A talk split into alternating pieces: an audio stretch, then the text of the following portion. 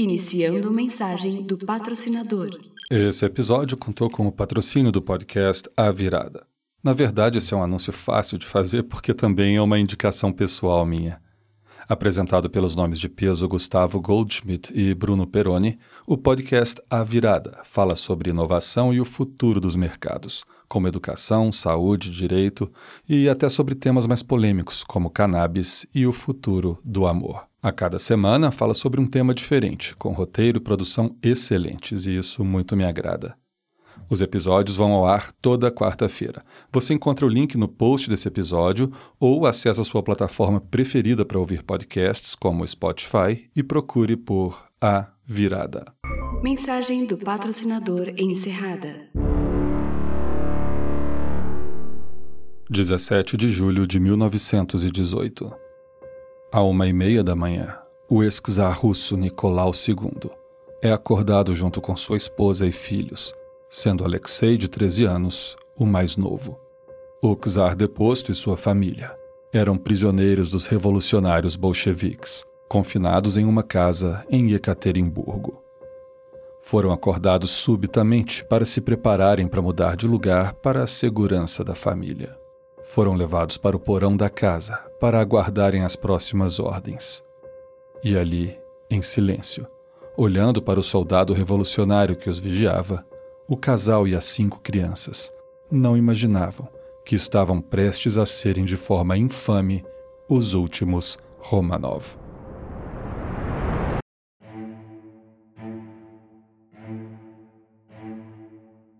No final do século XVI, a Rússia era dona da maior área do planeta, mas estava à beira da falência e com um povo enfraquecido e exausto, devido às inúmeras guerras travadas pelo seu governante, o czar Ivan o Terrível. Em 1547, Ivan o Terrível assume o título de czar, nome derivado de César, iniciando o czarado russo. O início de seu reinado foi marcado por prosperidade e crescimento. Mas seu temperamento explosivo e quase maníaco era bem retratado em sua sede por guerra, que exauriu os recursos russos. Sua esposa, Anastácia, era a única que conseguia acalmar seu temperamento. Mas ela morreu em 1560, aos 29 anos. Com a suspeita de que sua esposa tenha sido envenenada, Ivan ficou perturbado e também alvo de intrigas de seus magnatas, se lançou numa campanha de violência, com massacres e terror. Em 1569, ele perde sua segunda esposa, também com suspeitas de envenenamento. E é aí que ele enlouquece. Ministros são expurgados, narizes e genitálias são decepados, empala e extermina populações inteiras. Em 1581, em um acesso de fúria, ele mata seu próprio herdeiro, com um golpe de bastão de ferro na cabeça. Em 1584, Ivan o Terrível morre, e seu filho Fyodor morre dez anos depois, sem deixar herdeiros, iniciando um período de golpes e conspirações, colocando a Rússia praticamente em guerra civil.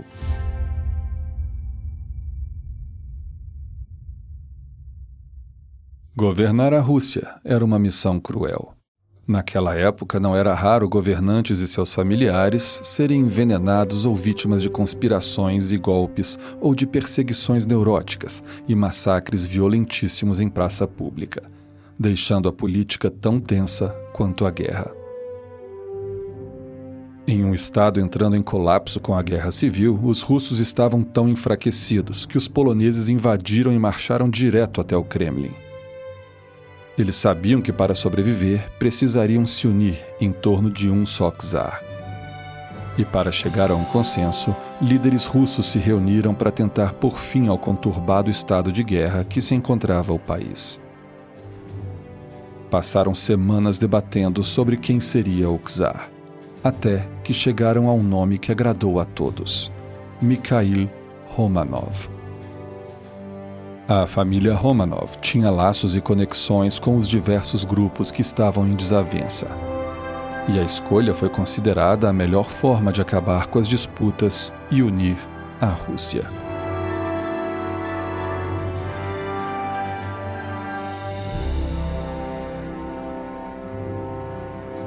Estava decidido. O único problema é que ninguém havia perguntado a Mikhail se ele queria o cargo. Mikhail Romanov tinha apenas 16 anos quando a comitiva foi informá-lo da decisão. O rapaz estava recluso com sua mãe, a monja Marfa, em um mosteiro em Ipatiev, tentando viver discretamente, quase como fugitivos, já que a vida de Mikhail estava sempre em risco. Ao serem informados pela delegação de que Mikhail fora escolhido como novo czar, imediatamente mãe e filho negaram. Foi um incontável tempo entre insistência, choro, desespero e mais insistência. Mãe e filho sabiam muito bem o que tinha acontecido com os últimos que subiram ao poder após Ivan assassinados e depostos.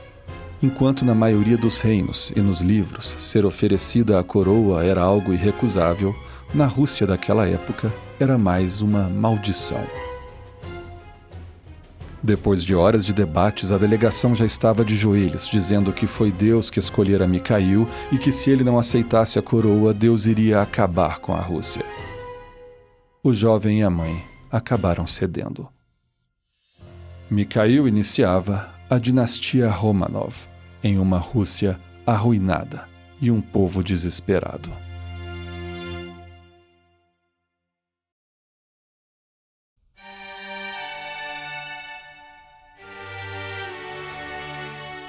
Apesar da pouca idade e fisicamente fraco, o reinado de Mikhail I viu a Rússia se reerguer. Quando seu pai voltou do exílio, passou a influenciar e auxiliar o filho a governar e participou de todas essas ações até o fim de sua vida. Conflitos externos foram apaziguados, o primeiro censo foi realizado e aconteceu também uma reforma tributária. Por meio século, a Rússia viveu uma situação de relativa estabilidade. Após a sua morte, Mikhail é sucedido por seu filho, Alexei, que se viu em guerras com a Suécia e a Polônia e enfrentou algumas revoltas internas, mas mesmo assim fechou seu reinado com saldo positivo e uma Rússia de mais de 2 bilhões de acres. Alexei também viveu a divisão da Igreja Ortodoxa Russa entre a Igreja Oficial e os velhos crentes, que se separaram em protesto às reformas realizadas pelo patriarca. A Igreja Ortodoxa Russa é uma igreja de fundamentos cristãos e regida pelo patriarca de Moscou e toda a Rússia. Fyodor III sucede Alexei e reina por poucos anos até a sua morte quando então é sucedido pelos seus dois irmãos, Ivan e Pedro.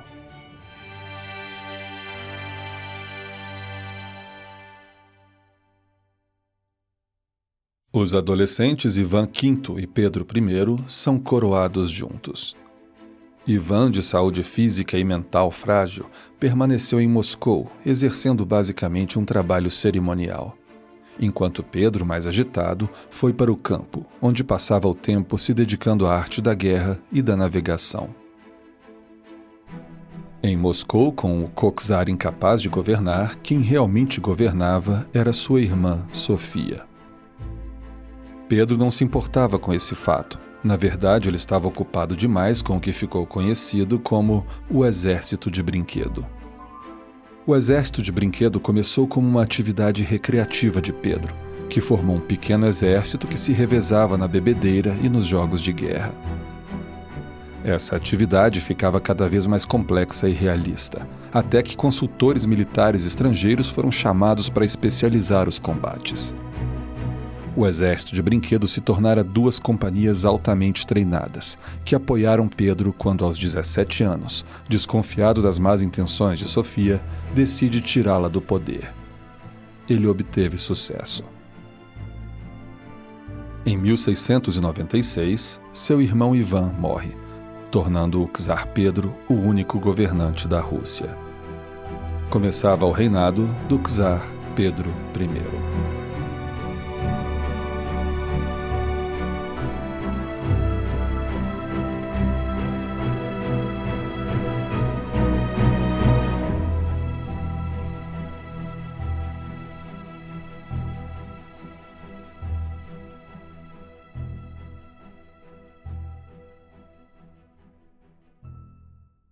A Rússia do século XVII se destoava do resto da Europa.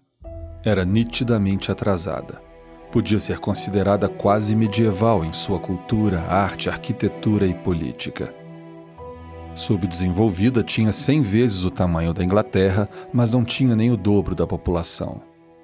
As vestimentas usadas pela população eram as mesmas dos últimos cem anos, e a economia era toda baseada na agricultura. Pedro sabia disso e decidiu que era hora de reformar a Rússia.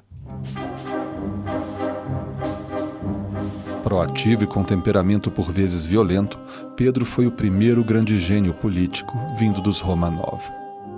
Ele enxergou a necessidade da Rússia se espelhar no resto da Europa se quisesse se desenvolver.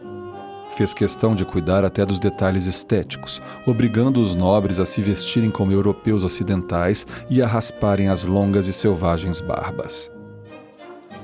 Pedro também tinha suas excentricidades. Criou o Sínodo dos Bêbados, um grupo de amigos próximos e seguidores que se juntavam em celebrações especiais e bebiam exageradamente, com a presença de anões, negros, núbios, gigantes, bobos e comediantes.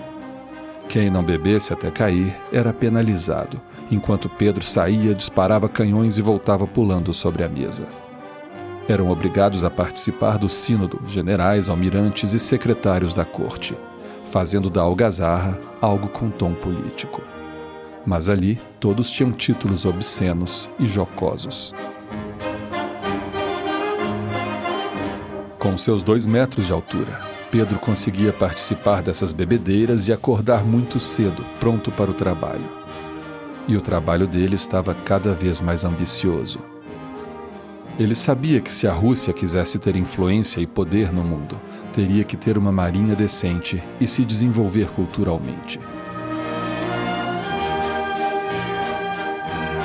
Viajou incógnito, junto com uma delegação que ele chamou de a Grande Embaixada.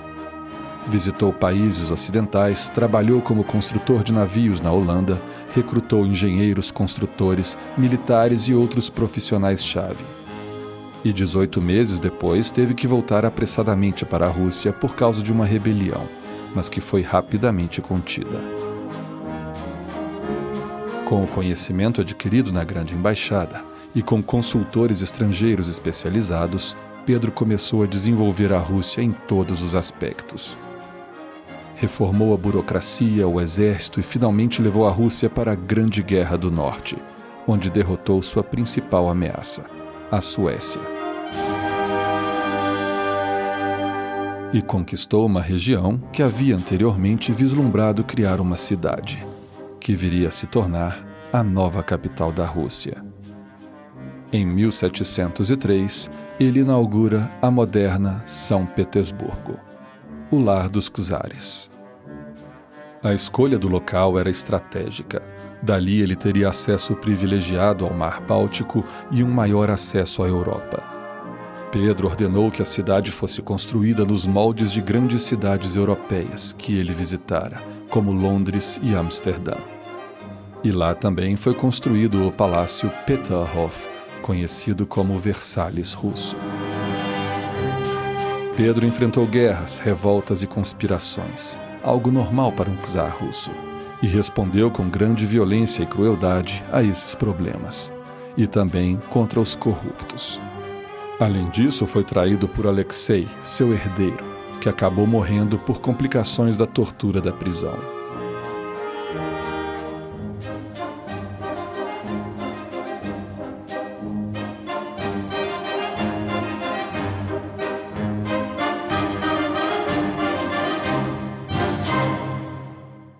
Durante todo esse tempo, Pedro teve uma mulher chamada Catarina ao seu lado, com quem finalmente se casou de forma discreta. A forma carinhosa com a qual se tratavam mostrava o quão sincero era o relacionamento dos dois. Dizem que somente com Catarina Pedro não dava seus acessos de fúria. No fim de sua vida, sem herdeiros, nomeou Catarina como corregente. No ano seguinte, devido a uma gangrena, ele morreu.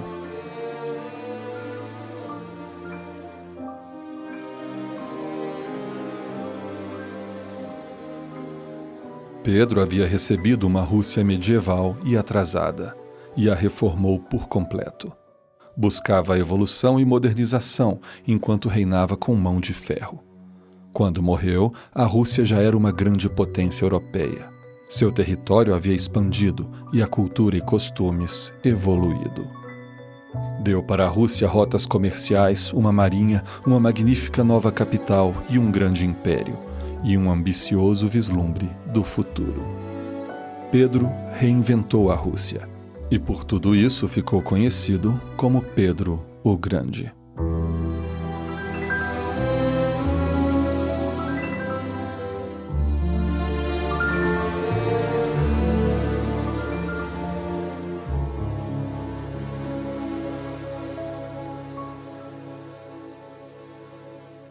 Catarina foi coroada czarina, sendo a primeira mulher a reinar na Rússia imperial, abrindo um precedente que viria a dar grandes frutos. Ela reinou por somente dois anos até morrer. O último homem para assumir o trono era o neto de Pedro o Grande, que também recebeu o nome de Pedro. Porém, Pedro II, muito jovem, reinou sob as ordens de secretários e durou muito pouco tempo morrendo após dois anos de um hipotético reinado. Sem mais homens, o caminho agora estava aberto para as mulheres mostrarem como é que se faz. Sobe ao trono, em 1730, a sobrinha de Pedro, a czarina Ana. Seu reinado durou dez anos e ela basicamente só seguiu o fluxo das obras iniciadas por seu tio, mas com falhas de caráter e causando problemas econômicos, ela não foi muito bem vista, não sendo talvez o melhor exemplo feminino no trono. Mas a hora estava próxima. Após a morte de Ana em 1740, é a vez de Ivan VI passar rapidamente pelo trono. Ele havia sido indicado por Ana, mas foi tirado do poder pela filha de Pedro I, Elizabeth, que conseguiu realizar o golpe sem derramar uma gota de sangue. Assim como foi seu golpe, foi seu reino. A czarina Elizabeth queria abolir as penas de morte e prometeu não assinar uma sentença dessas caso subisse ao trono. Ela manteve essa promessa até o fim. Elizabeth trouxe o iluminismo para a Rússia o seu governo foi marcado por reformas arquitetônicas, desenvolvimento de estradas e a fundação da Universidade de Moscou e da Academia Imperial de Artes. Sem herdeiros, ela passou um bom tempo procurando um, caso ela mesma não os tivesse. Encontrou um neto de Pedro I e o fez herdeiro. O problema é que o jovem nunca tinha pisado na Rússia. Ela também queria encontrar uma esposa para o mesmo escolheu uma alemã chamada Sophie von Anhalt-Zerbst. Elizabeth jamais soube, mas com essa escolha, ela estava trazendo um segundo gênio político para a dinastia Romanov.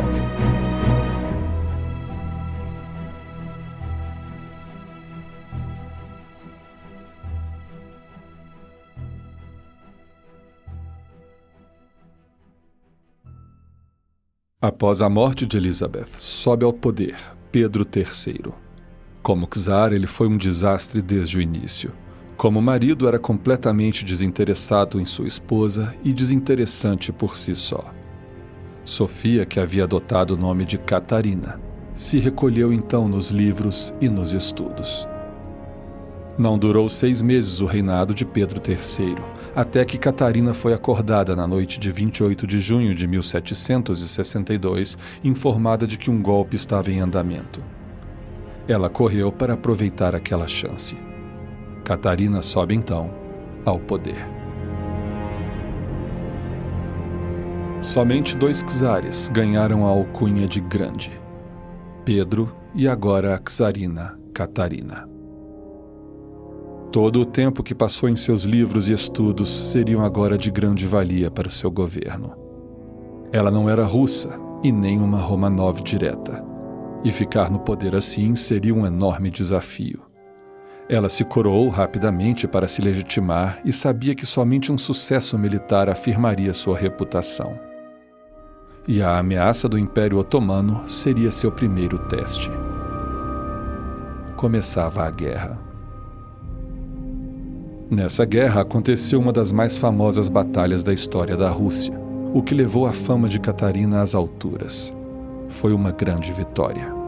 Com esse sucesso, Catarina conseguiu a afirmação que tanto queria para governar. Seu reinado foi marcado pela ciência, luta contra a superstição e ideias iluministas, as quais ela queria que fossem transformadas em leis. Assim, convocou uma comissão formada de nobres e camponeses, onde declara em uma carta que todos devem ser iguais diante da lei, que a tortura deve ser banida e a liberdade seria o tema central. Catarina expandiu e revitalizou o Império Russo, investiu em arte, educação e ciência, mas também soube reagir como Pedro, quando enfrentou sua primeira revolta em 1773, quando um cossaco se declarou o verdadeiro czar descendente de Pedro, e uma guerra civil estourou e perdurou por dois anos. Muitos nobres morreram e o cossaco revoltoso foi enforcado. A partir de então, a reação de Catarina foi reprimir e controlar, para que uma ideia como aquela não voltasse a ganhar força. Sob Catarina, o Império Russo tornou-se uma das peças centrais do planeta. Seu reinado ficou conhecido como Época Dourada da Rússia. Ela obteve grandes conquistas e, assim como Pedro, entregava uma Rússia bem maior e mais desenvolvida do que havia recebido.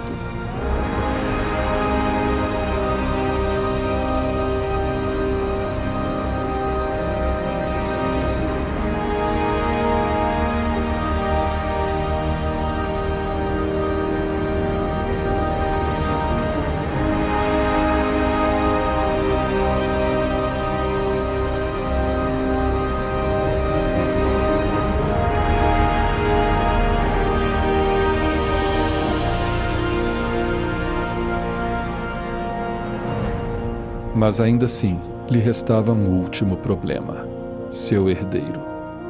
Catarina sabia que seu filho Paulo não era adequado ao trono. E ela estava certa. Em 17 de novembro de 1797, após quase 30 anos de reinado, devido a um derrame, morre Catarina a Grande.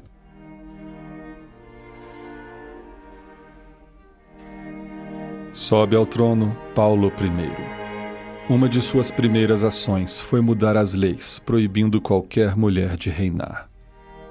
Assim como sua mãe imaginou, os ideais de Paulo eram completamente diferentes dos dela, e o futuro sob seu reino era obscuro. Ele era um fundamentalista religioso, militarista e sabia que não era amado. Acabou ficando paranoico e se trancou em um palácio fortificado, mas de nada adiantou.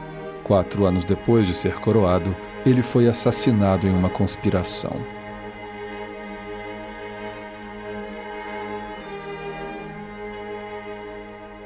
O filho de Paulo, Alexander, é coroado em 1801. Com ideias mais liberais, ele fez reformas sociais e investiu em educação. Mas com o passar do tempo, acabou ficando também neurótico com possíveis conspirações. No entanto, o grande trunfo de Alexander foi a guerra contra a França.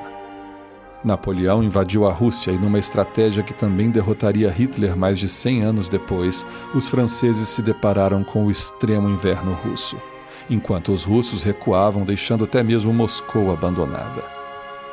Com os franceses enfraquecidos pelo frio e pela fome, o exército russo então se volta contra eles e os perseguem pela Europa até a derrota final. Às 10 da manhã de 31 de março de 1814, o exército russo marcha sobre Paris.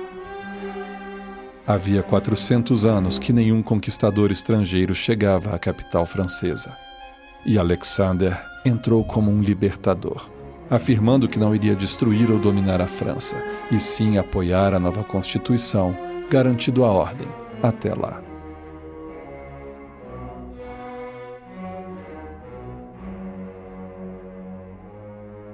Em 1825, Alexander I morre de tifo. Assume o trono seu irmão, Nicolau I. Nicolau não foi educado para ser um czar e, ao clamar o trono para si no lugar de seu irmão mais velho, uma revolta, chamada Insurreição Dezembrista, tem início, tentando tomar o poder. Vencendo os revoltosos, o czar Nicolau governou com mão de ferro e seu reino foi marcado pelo conservadorismo e expansão territorial mas também um marasmo econômico, repressão, burocracia e importantes derrotas militares. Em grande parte por erros do próprio czar. Isso o deixou abatido. Seu longo reinado acabou em 1855 com sua morte. Herda o trono seu filho, Alexander II. Alexander chegava em boa hora. Conhecido como o último grande czar, ele introduziu reformas na educação, no exército, na administração pública e, em 1861, aboliu a servidão. Milhões de camponeses se viram livres depois de incontáveis gerações de servidão. Isso fez o czar ficar conhecido como Alexander o Libertador.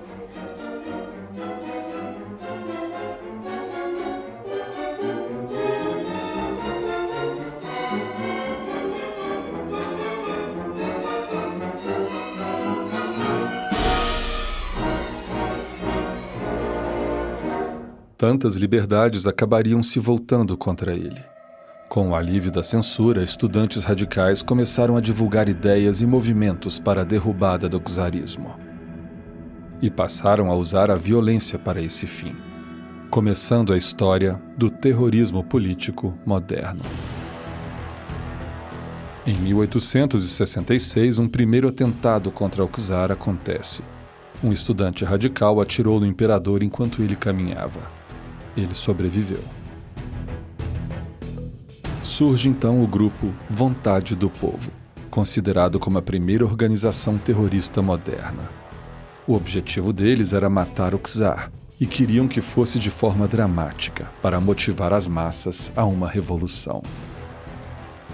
Depois de várias tentativas de atentados à bomba e vários inocentes mortos, finalmente conseguem, em 13 de março de 1881, matar o czar, que morreu com o corpo destruído na frente do filho, chamado também Alexander.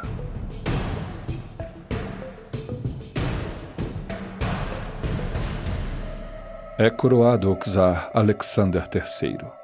Vendo o que aconteceu com seu pai, ele reverte quase todas as reformas liberais e, de forma conservadora, volta a governar com a mão de ferro, para garantir que movimentos terroristas como aquele não voltassem.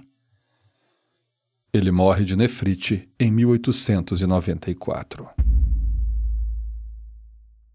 Toda a repressão e ações conservadoras de Alexander III iriam repercutir no governo de seu filho de 26 anos. É coroado Nicolau II, o último Romanov. Cavalheiro e cosmopolita, o czar era também religioso e defensor da autocracia. Era também um fatalista, acreditando que tudo o que acontecia era a vontade de Deus. Como governante, ele acreditava que deveria cuidar de tudo. Não tinha nem secretários, cuidava pessoalmente até mesmo das banalidades. Isso lhe tomava tempo e energia e o fazia não ver coisas importantes acontecendo. A Rússia passava tardiamente por uma revolução industrial o que causou a migração de camponeses famintos para as cidades. São Petersburgo dobrou de tamanho. Com a alta oferta de trabalho, as condições eram péssimas e logo começaram as reivindicações dos trabalhadores, exigindo respeito e melhores condições. Em 1905, 150 mil grevistas marcharam em direção ao Palácio de Inverno e foram reprimidos pelos soldados. Começou uma revolução que durou um ano e só terminou com algumas concessões de Nicolau, como imprensa livre, direito à reunião e uma constituição.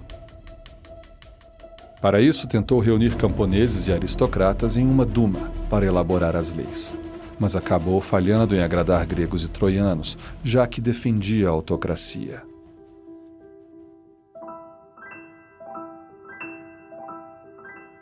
O que lhe faltava na diplomacia lhe sobrava como marido e pai. Casado e apaixonado pela sua esposa Alexandra, eles tinham cinco filhos: Olga, Tatiana, Maria, Anastácia e Alexei. Esse último tinha hemofilia e certa vez, quando caiu, machucou a perna e teve uma hemorragia. Vendo a morte da criança chegar e sem mais esperanças, decidiram chamar um homem que tinha ganhado fama de místico e com poderes curativos. Grigory Rasputin. Rasputin foi até a cama do menino e rezou. E de alguma forma, realmente o menino apresentou melhora. O czar e sua esposa resolveram deixar o místico por perto, pois parecia ser o único capaz de salvar o garoto. Os problemas familiares ficaram um pouco de lado quando estoura a Primeira Guerra e Nicolau resolve liderar pessoalmente suas tropas.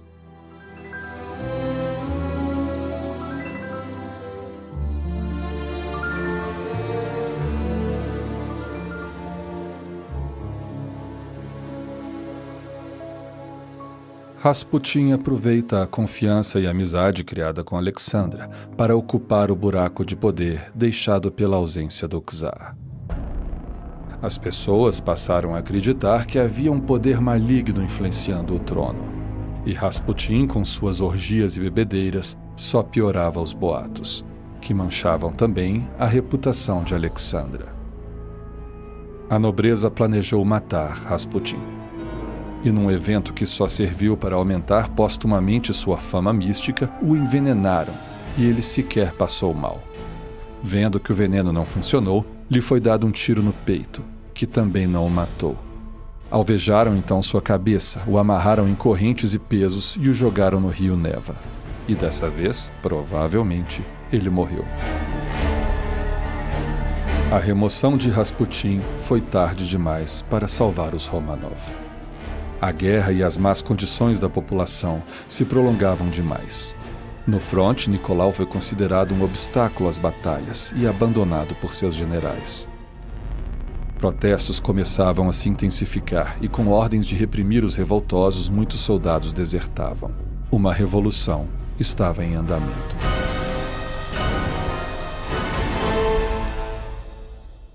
E em 1917, como forma de evitar o colapso total russo, o czar Nicolau II abdica do trono, encerrando três séculos de reinado dos Romanov.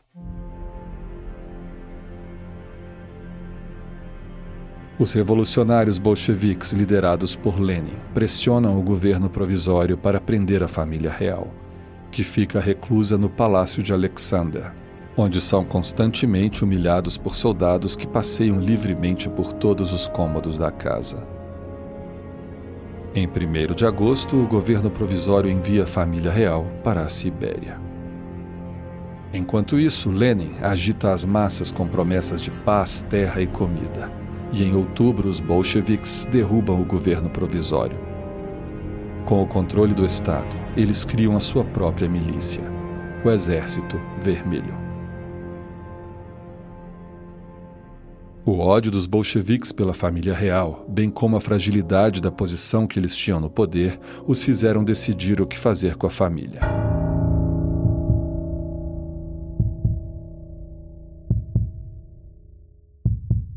Durante a madrugada, a família real foi acordada na casa em que estavam aprisionados e levados juntos, com alguns criados e o cachorro, para o porão, informando de que iriam mudar de lugar novamente e que deveriam esperar ali as novas ordens.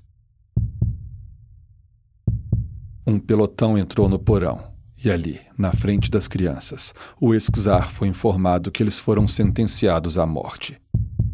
Antes que pudesse sequer argumentar, o primeiro tiro foi dado.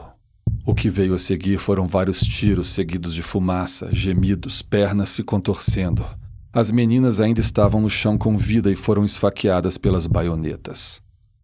A família imperial estava morta.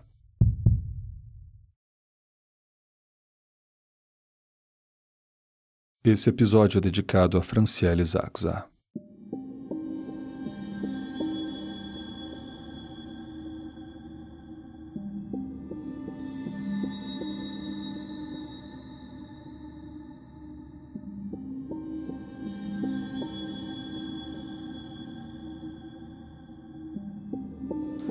Senhoras e senhores, eu sou o Christian Gurtner e esse é o Escriba Café.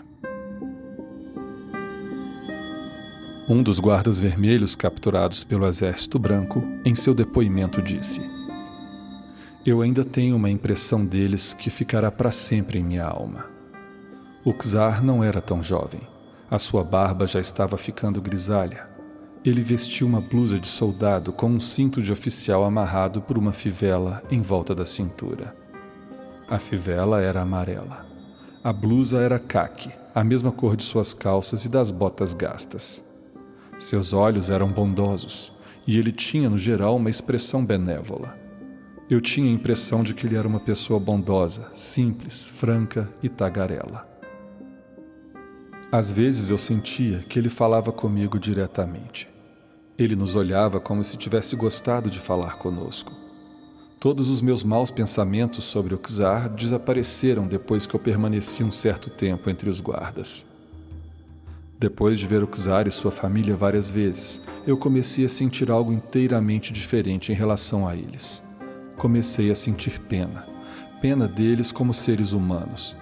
Estou falando a você a completa verdade. Você pode acreditar ou não em mim, mas eu dizia a mim mesmo: eles que fujam, alguma coisa deve ser feita para que eles fujam.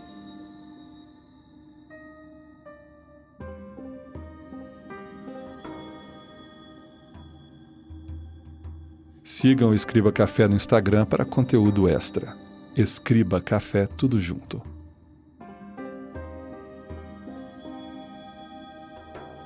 A todos que me ouvem, o meu muito obrigado.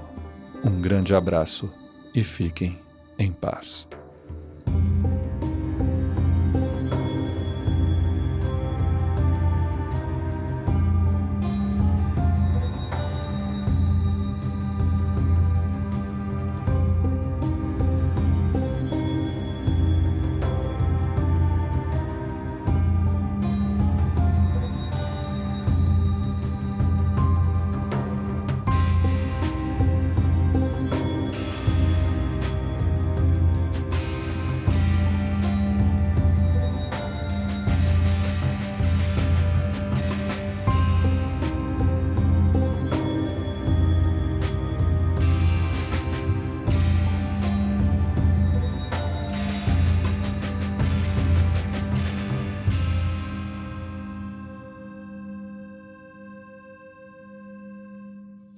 Sobrevivente da execução no porão foi o cachorro.